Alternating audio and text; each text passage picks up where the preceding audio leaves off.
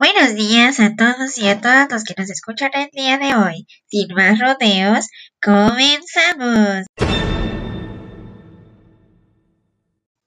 El día de hoy tendremos noticias tan interesantes que quedarás con la boca abierta.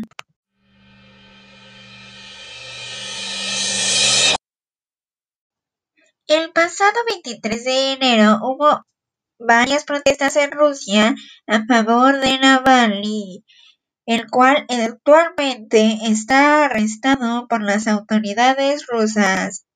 Más de mil personas, pese a la baja temperatura, tomaron las calles de 96 ciudades de dicha federación.